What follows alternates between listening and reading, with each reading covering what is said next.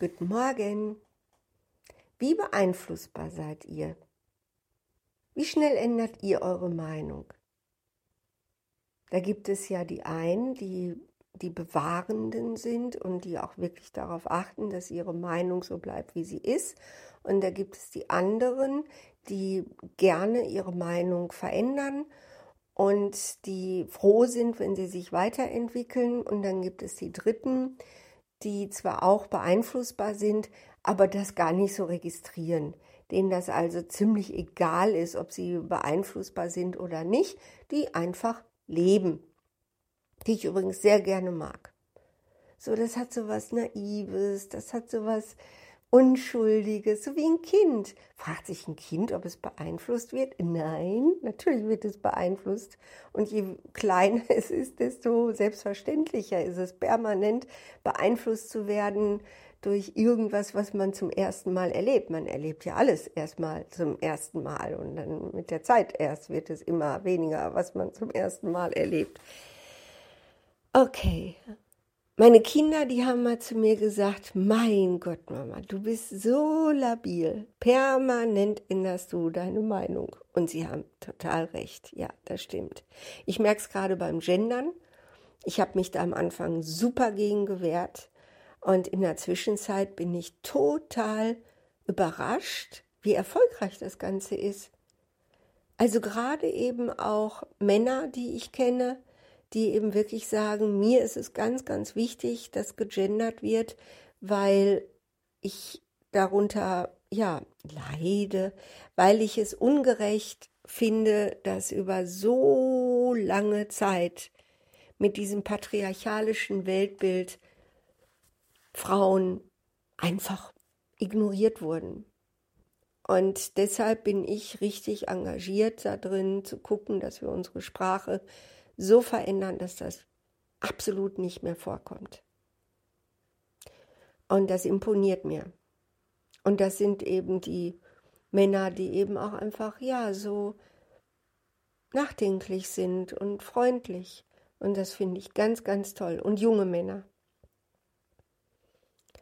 Und so füge ich mich, trotte ihnen hinterher und sage, okay, ne, Sorry, ich hatte einfach Vorurteile gegen Frauen. Ich habe Vorurteile gegen mein eigenes Geschlecht.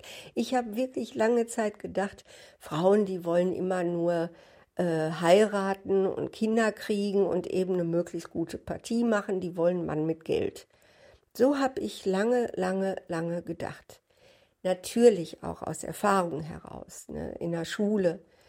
Ich war ja überhaupt nicht der Typ äh, als Mädchen, die sich geschminkt hat, irgendwie so, oder über Klamotten geredet hat oder so, ne? Also null. Und meine Klassenkameradinnen, die waren zu, ich würde mal sagen, 90 Prozent waren die so. Und äh, dann habe ich immer versucht, mich von ihnen fernzuhalten. Ich war immer die, die auf Partys an der Theke bei den Jungs gestanden hat und nie am Tisch bei den Mädchen gesessen hat. Ich habe auch immer Bier getrunken und nicht das, was ich weiß gar nicht mehr, Wasser getrunken haben, was damals Mädchen getrunken haben, aber auf jeden Fall kein Bier. Was haben die denn getrunken? Keine Ahnung, vielleicht Cola.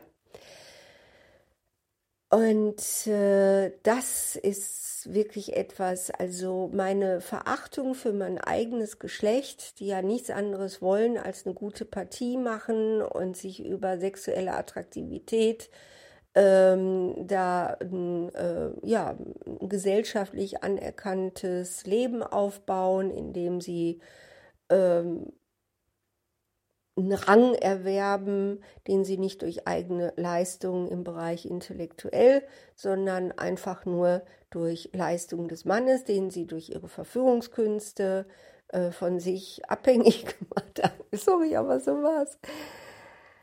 Äh, ja, dass sie dadurch sich, ne, so eine erfolgreiche Unternehmerin hat zu mir mal gesagt, Frau Ihnfeld, für eine Frau ist die Ehe die Geschäftsgründung. Und ich, ich wollte das einfach nicht. Mir hat das total Angst gemacht. Was ich dann gemacht habe, ist vier Kinder gekriegt und ja, und war dann plötzlich, äh, weil mein Mann dann eben auch Medizin studiert hat, als wir anfingen mit Kinderkriegen, dann plötzlich auch irgendwann Arzt war und ich dann in einem Einfamilienhaus saß und dachte, oh Gott,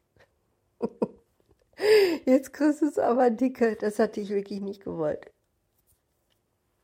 Und habe das auch nicht gekonnt, diese Rolle. Ja. Warum erzähle ich das? Weil ich gerade merke, dass diese Genderei mein Weltbild, meine Meinung, was Frauen anbetrifft, im Großen und Ganzen verändert. Die Frauen, die ich privat kenne, die sind ja nicht so. Die sind super. Die sind kreativ im Denken, mit denen kann man eben so richtig, ha, so richtig philosophische Fragen lösen.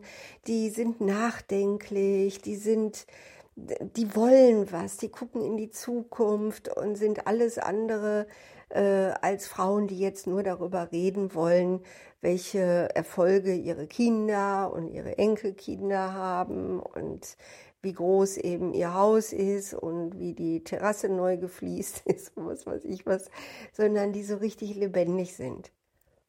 Und jetzt sehe ich auch im Fernsehen bei Talkrunden, die Welt ist ja voll mit diesen Frauen. Das ist ja nicht nur in meinem persönlichen Erleben so, das ist ja überall so. So tolle Frauen, echt, die da als Expertin geladen sind, ob es Philosophinnen sind, ob es Wissenschaftlerinnen sind, ob es Politikerinnen sind und die richtig überlegen sind in ihrer Art von Diskussion, ne, die auch nicht sich gegenseitig irgendwie so hahnenkampfmäßig versuchen zu übertrumpfen, sondern eingehen auf ihre Gesprächspartnerinnen und sich mit ihnen wirklich austauschen, auch wenn sie ganz unterschiedlicher Meinung sind oder zu ganz unterschiedlichen Schlüssen kommen.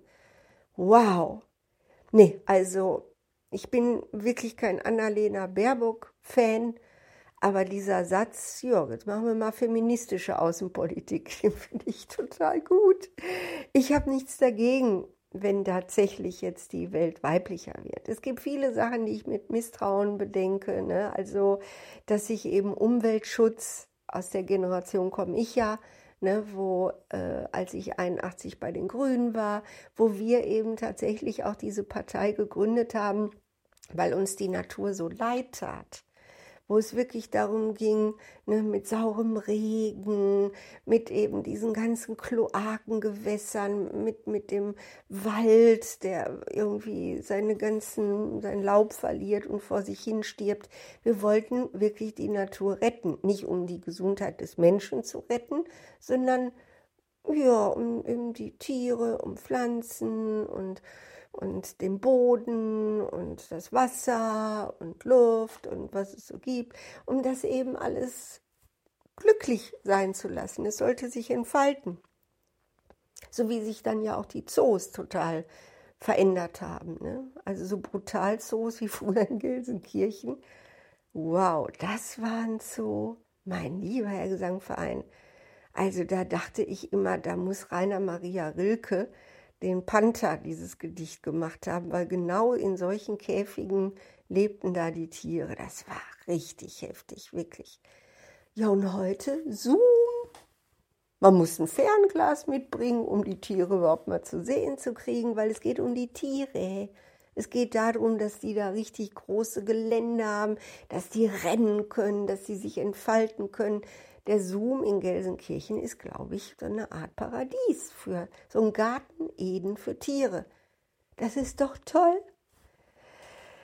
Ja, und bei dem Klimawandel, ne, da habe ich dann immer so die Bedenken, ob da nicht vielleicht auch einfach viel Interessen hinterstecken, Geld zu verdienen. Ne? CO2-Handel, eine neue Art von, von Steuer, eine neue Art eben, obwohl wir Wohlstandsländer ja viel, viel, viel, viel, viel, viel mehr CO2 produzieren als jetzt ähm, arme Länder, aber trotzdem das benutzen, um uns die Konkurrenz, die globale, vom Leib zu halten. Ich weiß es nicht. Auch da bin ich bestimmt irgendwie veränderbar, aber beim Gendern weiß ich es jetzt. Ich wünsche mir, dass nicht nur in Schweden, in skandinavischen Ländern, sondern auch bei uns Oder in Island, das ist ja richtig toll. Ne? Wow, was da die Frauen eben für eine Macht haben, ohne dass sie dieses typisch männliche Machtgebären leben, sondern ne, wir sind eben anders, wir sind eben weiblich. Aber ich wünsche, wünsche, wünsche mir, dass immer mehr Frauen trotz ihrer Mutterneigung, ne, dass sie gerne Kinder bekommen, dass sie das so hinkriegen, dass sie trotzdem in Führungspositionen kommen, dass sie trotzdem auch in der Universität, im wissenschaftlichen Leben Professorin werden. Und äh, ja, weil, ne, wie heißt es so schön, wer will, findet Wege. Wer nicht will, findet Gründe. Und ich bin ganz stolz auf diese vielen Frauen, die jetzt einfach Wege finden, um feministische Politik zu betreiben und die Welt in ihrem Sinne zu beeinflussen. Ich finde es toll. Ja, und da wollte ich euch mal Danke für sagen. Danke.